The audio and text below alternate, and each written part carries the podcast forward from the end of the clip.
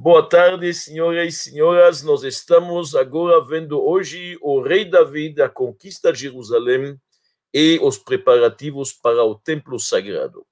Como nós falamos nas aulas anteriores, nós sabemos que o rei David foi ungido ainda na época do rei Saul, mas porém não começou a reinar até que Saul faleceu. Saul faleceu na guerra com os filisteus, com seus três filhos, mas havia um filho que não faleceu, que se chama Isboshet. Este Isboshet reinou durante dois anos, até ele morrer. Então, quando Isboshet parou, naquele momento o rei David, que já estava reinando sobre sua tribo, a tribo de Judá, vieram os anciãos de Israel pedindo ao rei David, por favor, nós queremos você rei de todo o povo de Israel não seja apenas, apenas rei da sua tribo, nós queremos que você seja o rei de toda a nação. E o rei aceitou. O rei David, quando começou a reinar, tinha 30 anos. É bom se lembrar isto. O reinado, em geral, a monarquia está ligada ao número 30. Nós sabemos que na ética dos pais está escrito que são com 30 características que uma pessoa chega à liderança ao reinado também a palavra Yehudá, que ele que foi predestinado que os descendentes sejam reis, Yehudá, o valor numérico também 30. So, Davi Amelech tinha 30 anos quando começou a reinar, reinou sete anos sobre a tribo dele de, bem, de Judá, e agora vai reinar sobre todo o povo durante 33 anos. O reinado dele no total são 40 anos. Ele e também o rei Salomão, 40 anos. Agora que o rei David vai sair da capital de Hebron, ele quer ir para uma cidade maior, a cidade que é destinada a ser a capital de Jerusalém. E, aliás, a capital espiritual do mundo inteiro. Isto é, na verdade, Jerusalém. Isso se trata de Jerusalém. E o rei David sabia muito bem que o templo sagrado tem que ser construído em Jerusalém. Naquela noite, quando David fugiu de Saul, como a gente já comentou, ele foi se encontrar com o profeta Samuel, perguntando: mas por que, que ele está sofrendo tantas perseguições, tantos problemas? Desde que ele foi ungido, ele está sendo perseguido. Naquela noite, o, o rei David, o futuro rei, e Samuel, na verdade, foram estudando a Torá a noite inteira. E o Samuel revelou para Davi segredos e mistérios da Torá inacreditável, que se tornou um grande sábio. E uma das coisas que eles estudaram muito é o lugar específico onde que tem que construir o templo. Tem que ser Jerusalém, tem um lugar especial que é um monte, e o Isbeach, o altar, se encontra no lugar específico. Então, eles foram analisando os textos bíblicos, principalmente da conquista de Israel de Josué, e analisaram e chegaram à conclusão, e Samuel descreveu para ele exatamente onde que tem isto. E não só isto, mas o Samuel, o profeta, deu para ele um rolo de pergaminho, pergaminho com plantas do templo. Já um desenho, uma planta, como fazer exatamente para ele saber. Então ele recebeu em segredo já as plantas praticamente como tem que ser o templo do profeta Samuel, que ele aprendeu isso obviamente dos profetas anteriores. So, Jerusalém não estava totalmente conquistada até lá. Josué, como nós vemos daqui a pouco, conquistou uma parte de Jerusalém. Jerusalém está dividida em duas tribos, como nós falamos. Tem a parte de Judá e a parte de Benjamim. O templo vai ser na parte de Benjamim. O Sinédrio, que é na verdade os sábios, a Suprema Corte na parte de Judá. A parte de Judá foi conquistada, mas o templo, vamos falar, a esplanada do templo, como se fala, aquele terreno onde deve estar o templo, está na mão de uma pessoa que se chama o Jebusita. Daqui a pouco vamos ver. Então, agora, David, que se sente, afinal, ele também da tribo de Benjamim, porque por aliança ele é, ele é genro do rei de Saul, a esposa dele é de Benjamim, ele resolve que ele quer ir para Jerusalém e conquistar lá. Chegou o momento, diz o rei David. Mas nós temos um problema, não é tão fácil entrar lá nesta fortaleza. Lá havia uma fortaleza neste terreno que chama em hebraico Metsudat Zion. E mais tarde chamada Metsudat David, a fortaleza de David. Então lá morava, na verdade, um, uma família de jebusitas. E eles tinham um pacto para os judeus não conquistar este terreno. Vamos ver como funciona isto. Esta fortaleza colocou, na verdade, na muralha, estátuas, efígias, estátuas de pessoas que eram mancos e também cegas. O cego representa, obviamente, Yitzhak, Isaac, o patriarca. O manco é Jacob, o patriarca. Esta família de Jebusitas, como eles se chamam, mas não são do povo dos Jebusitas das sete nações de Canaã, uma outra família, eles são descendentes, tem duas opiniões aqui. Ou eles são descendentes dos filisteus, ou eles são descendentes dos hititas. Vamos ver isso aqui pouco, um pouco melhor. Abraão Avinu fez um pacto com Avimelech. Você se lembra? Ele foi com sua esposa lá para a terra de Filistim. Os filisteus não tocaram em Sara, tudo bem. No final, o rei se arrependeu, contemplou Avinu com muitos presentes e houve uma aliança entre eles, uma aliança da amizade. Um não, um não ataca o outro. Então, esta aliança foi feita, até na verdade foi colocada vários carneiros, etc. Foi uma aliança de amizade entre Avimelech e Abraão, Avinu, o patriarca Abraão.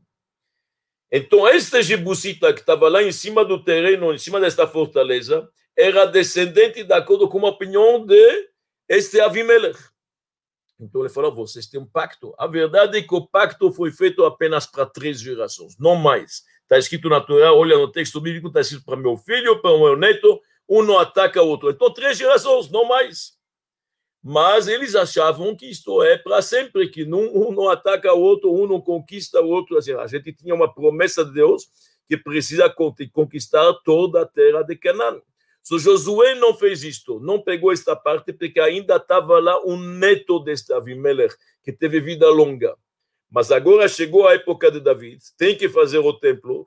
A gente sabe que o rei ele tem uma obrigação de proteger seu povo dos amalequitas e de construir um templo para poder servir Deus.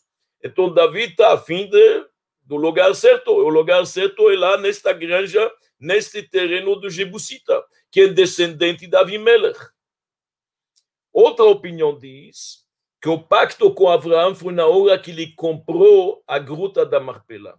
Ele comprou a gruta da Marpelá de um homem que se chamava Efron o Hitita.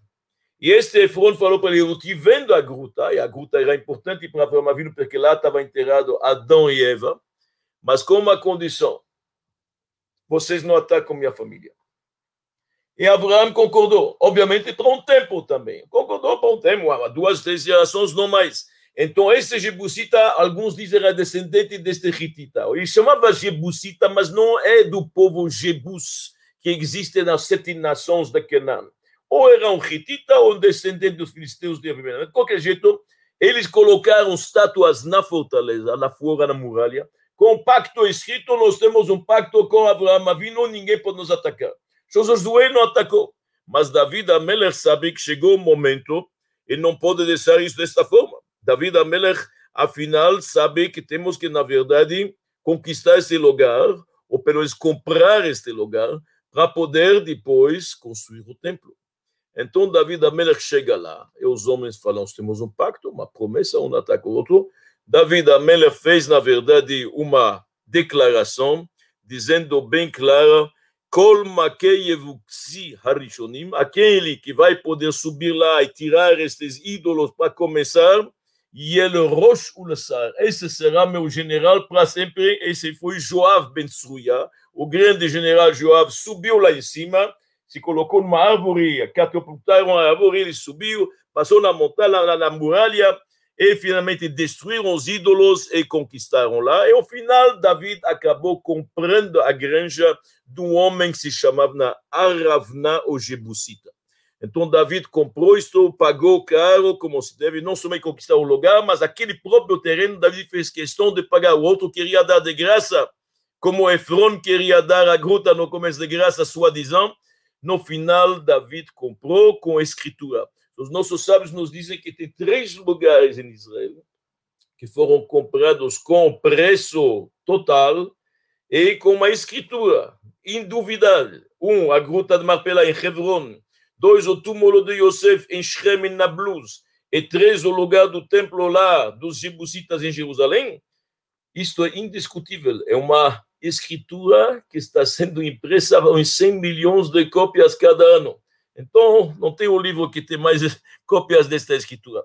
Então, David conquistou o lugar, finalmente, graças a Deus, e agora David está a fim realmente de construir lá o futuro templo. Primeira coisa, quando ele já arrumou esse lugar, agora ele tem toda Jerusalém nas suas mãos, a Torá nos diz, o Tanar, que o rei de Tiro, Tiro é no Líbano, Hiram Melertzor, o Hiram, o rei de Tiro, mandou para ele cedros de presentes com marceneiros para construir um palácio. E David entendeu que isto é um sinal que realmente o reinado dele está sendo reconhecido. Vayedá David que nasça mamlachto, bavu Israel. Ele sabia que o reinado dele está sendo reconhecido, mas sempre por causa de Israel, jamais por causa dele. Então, agora os reis, ao redor de Israel, reconhecem isso. E Davi está a fim de realmente reconstruir o templo. Para ter o templo, a primeira coisa que precisa é o objeto mais importante do templo, que é a Arona que é a arca sagrada. A arca sagrada é o mais importante. No templo, nós sabemos, Deus pede que haja um templo. No templo tem dois movimentos. Um, o povo judeu servir Deus, tem vários tipos de serviços, tem as oferendas, tem na verdade o incenso, tem o pão dos Koanim, tem as preces, tem todas as coisas que tem que fazer o Avodat Amigdash, que é o serviço no templo. Isto é de baixo para cima. Mas o templo também é um lugar onde de cima para baixo Deus se revela. Deus deixa pairar sua Shekhinah, sua divindade. Como diz o versículo, Migdash. Façam para mim um santuário e eu repousarei nele, diz Deus. Então, nós temos que fazer o santuário. Tem a parte do povo de Israel, que é o serviço a Deus, que cada ser humano tem que servir o Criador. E tem a parte que Deus se revela lá no templo em Jerusalém. E agora, para isso acontecer, a revelação ocorre principalmente através da arca sagrada. A gente sabe de onde que saía a voz celeste, a voz divina que Moshe, Moisés, o grande profeta Moisés, escutava. As ordens de Deus. De onde saía a voz? Entre os dois anjinhos que estavam na tampa em cima da arca. A arca sagrada é o objeto mais sagrado. Lá dentro tem a Torá original que Moshe escreveu antes de falecer. Lá dentro estão as tábuas quebradas e as inteiras. Então, lá, na verdade, que a divindade paira principalmente. Então, a David Amelech resolve que a primeira coisa que ele vai fazer ele vai se preocupar com o Arona Kodesh. Ele não está tão preocupado com o altar, com as oferendas, apesar que tem um Mishkan, tem um santuário portátil, aquele Mishkan portátil já passou de Shiloh para Nov, de Nov para Givon, está agora em Givon. David Amelach agora está preocupado em trazer a Arca Sagrada para Jerusalém. Onde está a Arca Sagrada? Quem se lembra bem, a Arca Sagrada foi, na verdade, presa na guerra contra os filisteus, ela passou de várias cidades dos filisteus e todos os ídolos deles caíram, eles viram que não é para eles, ficaram doentes. Então mandaram a arca de volta numa carruagem, uma carruagem nova. E ela acabou ficando na casa de um homem que se chama Avinadav. Avinadav morava numa cidade que se chama Kiryat Yarim, não muito longe de Jerusalém. Então lá está a arca, já está lá há 20 anos. Então, David conquistou Jerusalém não pela sua honra, ele conquistou Jerusalém porque ele queria fazer um lugar onde a divindade vai pairar. E David se aconselhou aos sábios como fazer. E David, na verdade, juntou uns dezenas de milhares de sábios nobres para poder buscar esta arca. Ia ser uma procissão importante. Foram todos para Kiryat Yarim e alguns nobres foram buscar a arca. E a arca foi colocada em cima de uma carruagem nova pela sua santidade, não é qualquer um que pode mexer nisso, colocaram uma carruagem nova, como fizeram os filisteus, na época quando mandaram embora. Nesta arca, aparentemente, está a Torá original, que Moshe escreveu, e as tábuas quebradas. As tábuas inteiras, nós sabemos que Saul resgatou das mãos de Golias, na guerra com os filisteus. Mas qual é uma arca muito sagrada? Então, naquele momento, está saindo todo mundo da casa da Avinadav, se dirigindo para Jerusalém. Isto que está acontecendo. E a gente sabe que aqui havia uma procissão grande, muita gente, David está feliz, tem música, tem danças, tem tudo isto, mas aqui vai acontecer nesta procissão um acidente. Avinadav tem dois filhos, um se chama Ahio e outro se chama Uzá. Ahio está indo na frente da arca, como se fosse para preparar o terreno, os outros estão indo atrás e Uzá está indo ao lado da arca. E a arca está avançando numa carruagem que é puxada por vários bois. Num certo momento, um dos bois balançou e a arca na carruagem parecia que está balançando um pouco. Naquele momento, Uzá colocou sua mão para ela não cair. Ele pensou que vai cair. Ela estava suspensa, na verdade, mas ele pensou, colocou com a sua mão. Quando ele tocou na arca, fulminante, naquele momento ele morreu, faleceu na hora. Então toda esta alegria se tornou, infelizmente, uma tristeza.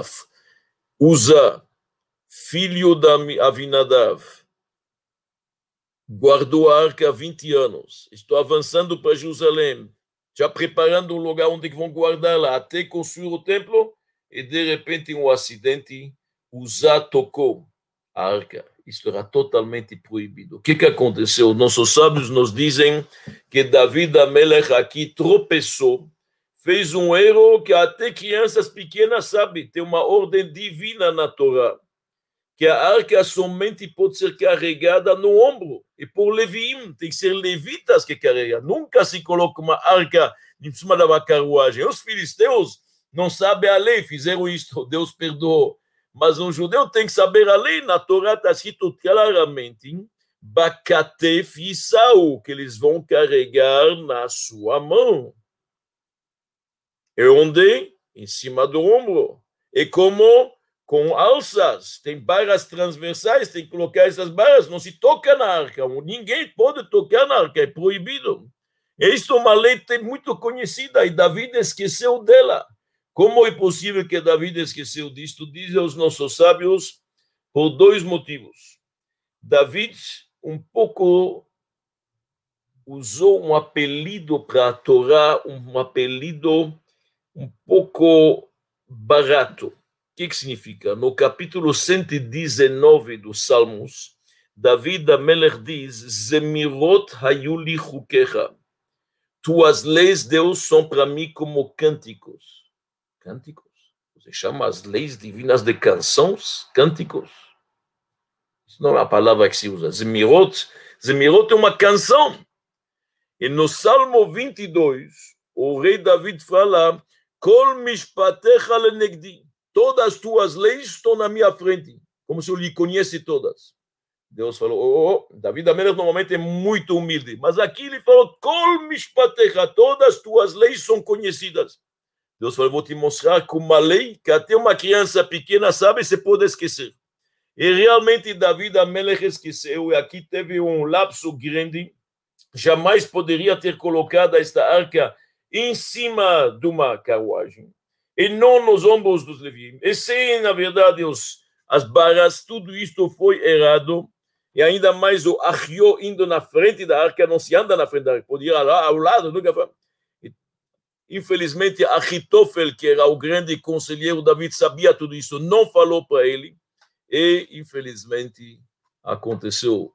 Uzá, quando colocou a mão, morreu na hora. E a lição aqui, na verdade, é o seguinte: a lição é que para poder carregar a Torá e absorvê-la, precisa de esforço. Não é uma coisa fácil, você coloca em cima do automóvel em cima de um carro, em cima de uma carruagem, se manda. Não. Para absorver a Torá, para estudá-la, exige esforço pessoal. Tem que carregá-la, bacatef e sal. Tem que carregar no ombro, tem que se esforçar ao máximo. Esta é a lição. Que, que David pensou? Não, não, David não é um ignorante, David é um grande, grande mestre da Torá. Vamos se lembrar disso. A gente já falou muitas vezes. David era um grande. Como que ele pode ter esquecido uma coisa assim? Nossos sábios dizem: David achou já que a arca não está no templo, para começar, quando precisa dela ser carregada pelos levitas, como fala no ombro dentro do templo, ou nas viagens divinas, aqui estamos levando para o templo, não tem ainda templo. E a segunda coisa, ele pensou, a arca não está completa, não tem os, as tábuas de descer, as tábuas quebradas. Se não tem as tábuas inteiras apenas quebradas, permitido numa carruagem, mas não era. O grave erro de usar é que ele tocou na arca. Isto jamais poderia fazer, não se toca na arca, jamais, nem se olha na arca. Imagina tocar a arca quando ela viajava, era coberta, para os levitas não olhar demais, não faleciam. Então, o que, que acontece aqui? Houve um erro, e o erro é o erro de interpretação também. O que, que Uzá pensou? Ele sustenta a arca? A arca que sustenta a gente. Uzá tinha que ter aprendido já faz tempo como que passaram o Jordão quando os judeus foram para a terra de Israel. Vamos se lembrar, na frente de todo o povo, a arca levitou, levantou os leviim junto consigo e voou para a outra margem do Jordão. Só não é nós que carregamos a Torá, é Deus que nos carrega. É a arca que carrega os leviim. Só a arca podia ficar suspensa sem problema nenhum. Você pensa que a carruagem carregava ela? Imagina, ainda mais com tua mão você sustenta a Torá, a Torá que te sustenta. Então aqui a interpretação foi totalmente errada, mas os nossos sábios nos dizem que Uzá tem parte no mundo vindouro. Afinal, através dele, se santificou o nome de Deus. Todos viram o que é a arca sagrada. Todos entenderam quanto respeito tem que dar. Todos entenderam o erro e a falha de respeito. Então, por causa desta grande santificação e do respeito que se inspirou deste episódio, Uzá tem parte no mundo vindouro.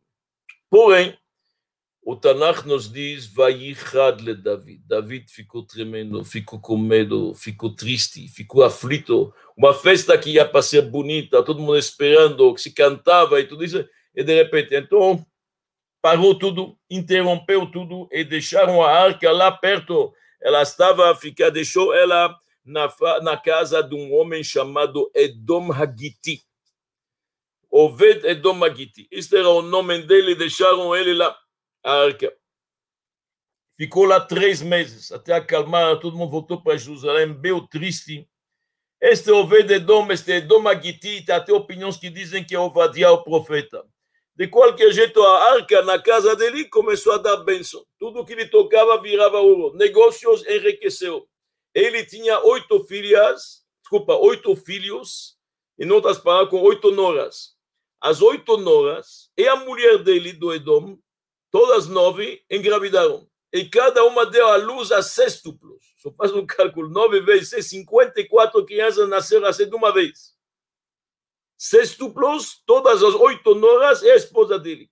Então, todo mundo ficou falando e comentando que esta mesma arca, que isso era muito importante mostrar que afinal não é a arca que mata, é o pecado que mata. Então, na verdade, a arca deu muita bênção. E agora David sente que o momento chegou para levá-la para Jerusalém, não vão repetir o erro, vão corrigi-lo como se deve. David manda todo mundo se purificar, se preparar, os levitas se purificar, os máximos que eles vão, na verdade, carregar a arca. Não, nada mais de carruagem, colocaram as colocaram automaticamente as barras transversais como se deve. E agora os leviim estão carregando a arca como se deve no ombro cima do ombro, e todo mundo está indo cantando, dançando, televim tocando instrumentos e harpas e flautas, e David Amer está tá feliz, está alegre, está pulando, está dançando, está batendo palmas, está realmente pulando e dançando todo o tempo, e todo mundo acompanha. Se o rei faz isto, é óbvio que os súditos fazem isto. E isto trouxe muita alegria. E David Amelech, naquela procissão que está indo para Jerusalém com cantos e danças, como a gente acompanha a Torá hoje em dia, quando se inaugura um novo Sefer mas com muito mais alegria, vocês podem imaginar. Naquela procissão, David Amelech está vestido de uma túnica fina, de um linho muito fino, assim dizem os nossos sábios. Ve David Chagor Efod Bad ele, por que fez isto? Davi Ameller fez isto especialmente para tirar a roupa de, de, real dele. Ele não queria ir com uma túnica real, com uma coroa na frente de Deus, somente ter a honra de Deus. Ele tirou toda a roupa real dele, apenas uma túnica branca de um lã e nada mais que ele está indo. E por que Davi está dançando tanto? Porque ele quer que as pessoas olhem para ele e não para a arca. Davi da Mela sabe o perigo. Alguém que fica olhando demais na arca pode até, se não está preparado, não ter a santidade como se deve, ele pode perecer na hora. Então, Davi tem excelentes intenções. E Davi está dançando e pulando e fazendo piruetas. Ele vira, faz gambalhotas, levanta, acontece quando ele faz gambalhotas, pensa, a túnica um pouco bem, ele revela um pouco, na verdade, a nudez de suas pernas, aparece um pouco do corpo dele. E quem não gostou, quando se aproxima esta procissão de Jerusalém, este cortejo feliz e alegre, dançando, pulando, com música e tudo, quem está na janela? A esposa dele, Michal.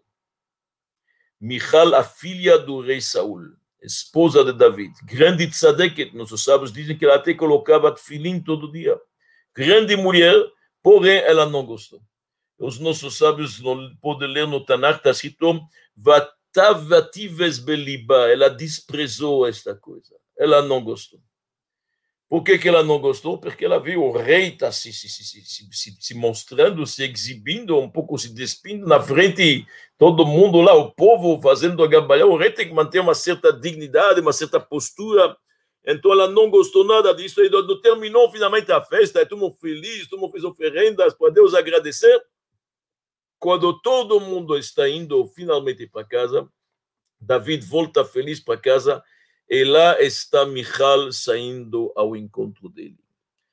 Vatetzel likrat David, ela saiu ao encontro dele.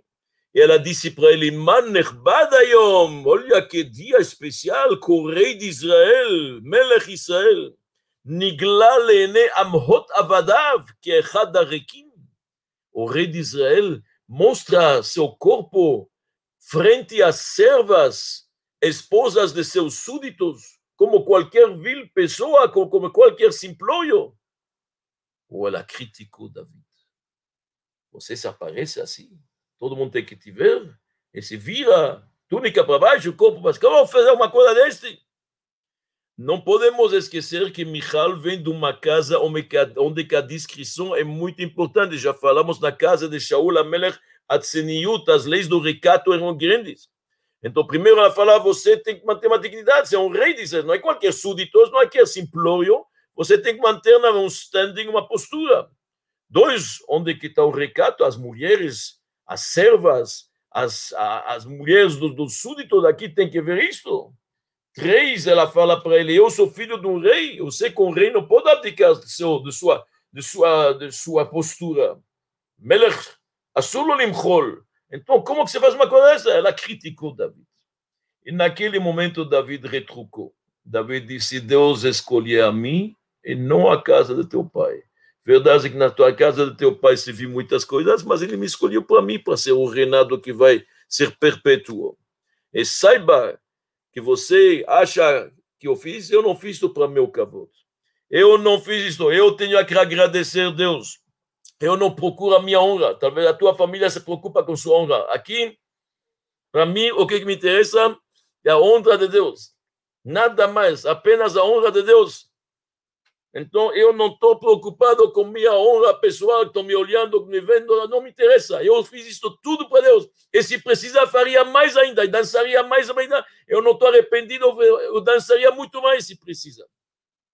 E Davi Ameller termina suas palavras e estas servas, estas amarrot que você criticou, com elas que estou me honrando. E a Torá termina dizendo que por causa desta crítica de Michal para David, daqui para frente ela não teve filhos. Nunca mais deu à luz. E tem até opiniões que dizem que perdeu o que tinha mas ela não deu mais a luz. O que, que aconteceu aqui? Aqui aconteceu uma coisa interessante. Em hebraico, a gente sabe que em hebraico a língua sagrada, tá certo? Então, cada letra em hebraico, como se fala uma letra, ot. Ot significa um sinal. Como se fala um vogal em hebraico? Tnua. Tnua é um movimento. Cada letra é um sinal, é um movimento para nos ensinar algo, como se comportar. Em hebraico, quando você fala a palavra amar, é uma serva. Amar é uma empregada. Se você vira o vogal, é ima, mai, mai. Então Davi também fala, você chama estas mulheres, meus súditos, de servas? De empregadas? Eu chamo elas de mai, imarot. Não é amarot, mas é imarot. E por isto que a Michal não mais vai ser mãe. Ela desprezou na condição de maternidade, daqui para frente ela perde a, o privilégio de ser mãe. A gente sabe que Deus paga na mesma medida. Você chama de uma mãe de serva? É verdade que a mãe é servitude também, tem muito trabalho, mas é um privilégio extraordinário. É um, um presente de Deus a maternidade. Você chama isto de amar? Davi também fala, eu chamo isto de ima, mãe. Por que este castigo? Porque a arca traz consigo bênção, bênção familiar. A gente vê que a arca ficou três meses na casa deste, na verdade, Edom Agiti. O que, que aconteceu? A família foi abençoada com sextuplos, com muitos filhos. Você desprezou, na verdade, uma alegria ligada à arca sagrada, você perde esse privilégio. Então, realmente, isso foi episódio, mas no final, a arca chegou em Jerusalém, que isto é o mais importante, isto era, na verdade, o motivo que David queria. E agora que ela está em Jerusalém, David Amelech tem a vontade de construir o templo. Não esqueça, David Amelech ficou doente 13 anos depois do episódio com a Batseba. 13 anos, fazendo uma chuva inacreditável, enchendo todo dia copos de lágrimas.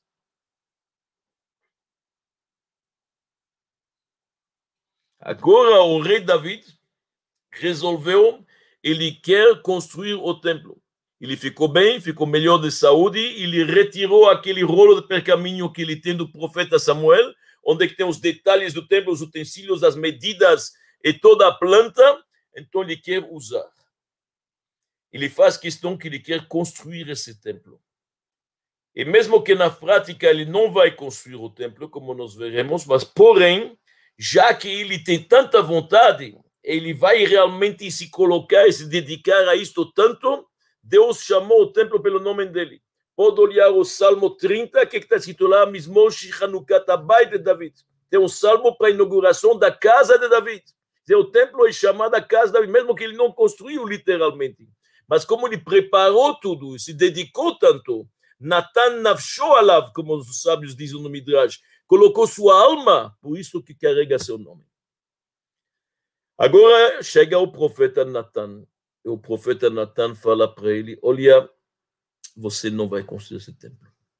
Dam larov shafarta. Tuas mãos, na verdade, jorraram muito sangue. Você fez muitas guerras.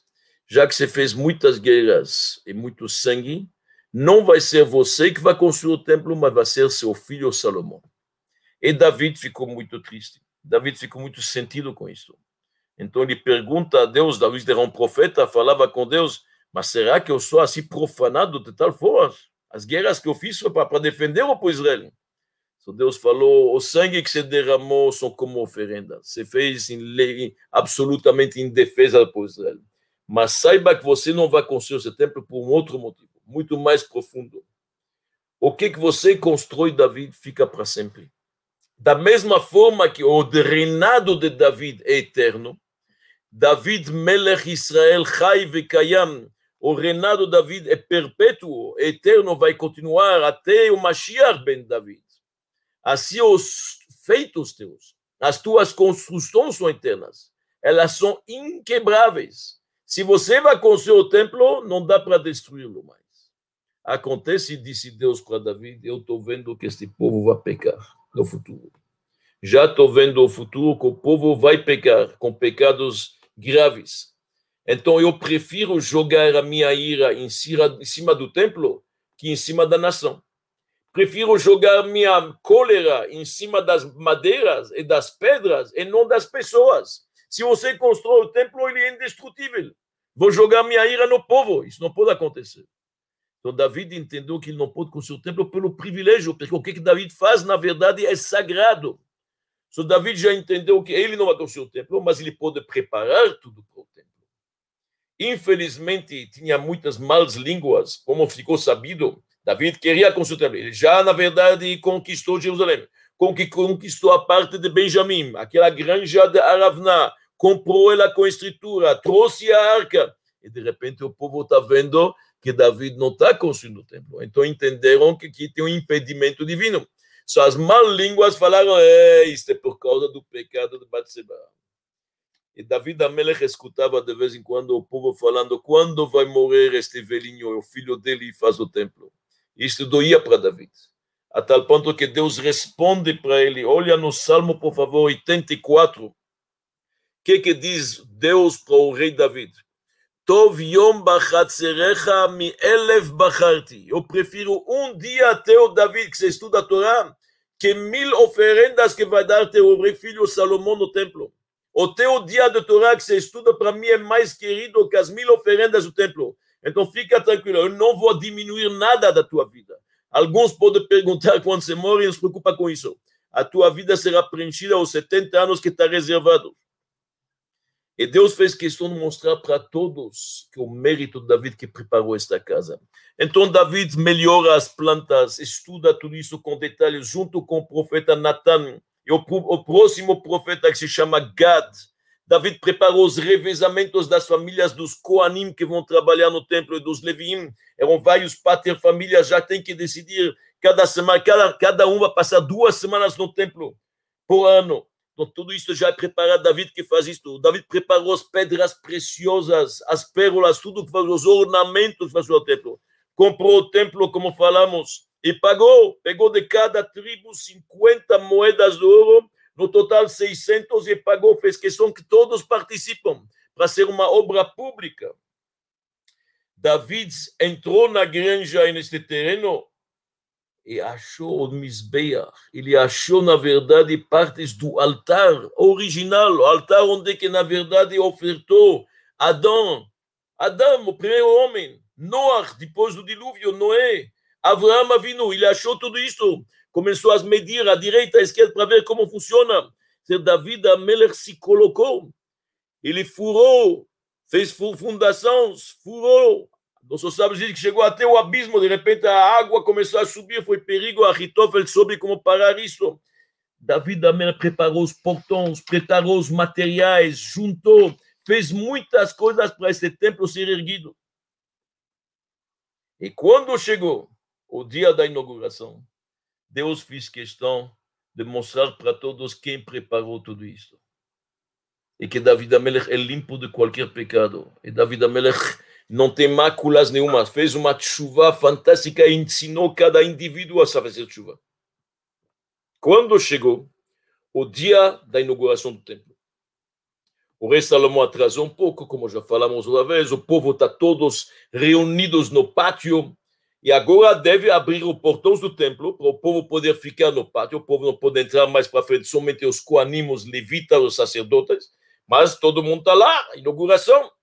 E todos vão poder ver como, na verdade, um fogo celeste desce em cima do altar. Isto é um dos sinais. A nuvem, o fogo celeste desce em cima do altar. As coisas não estão acontecendo. As portas não estão abrindo.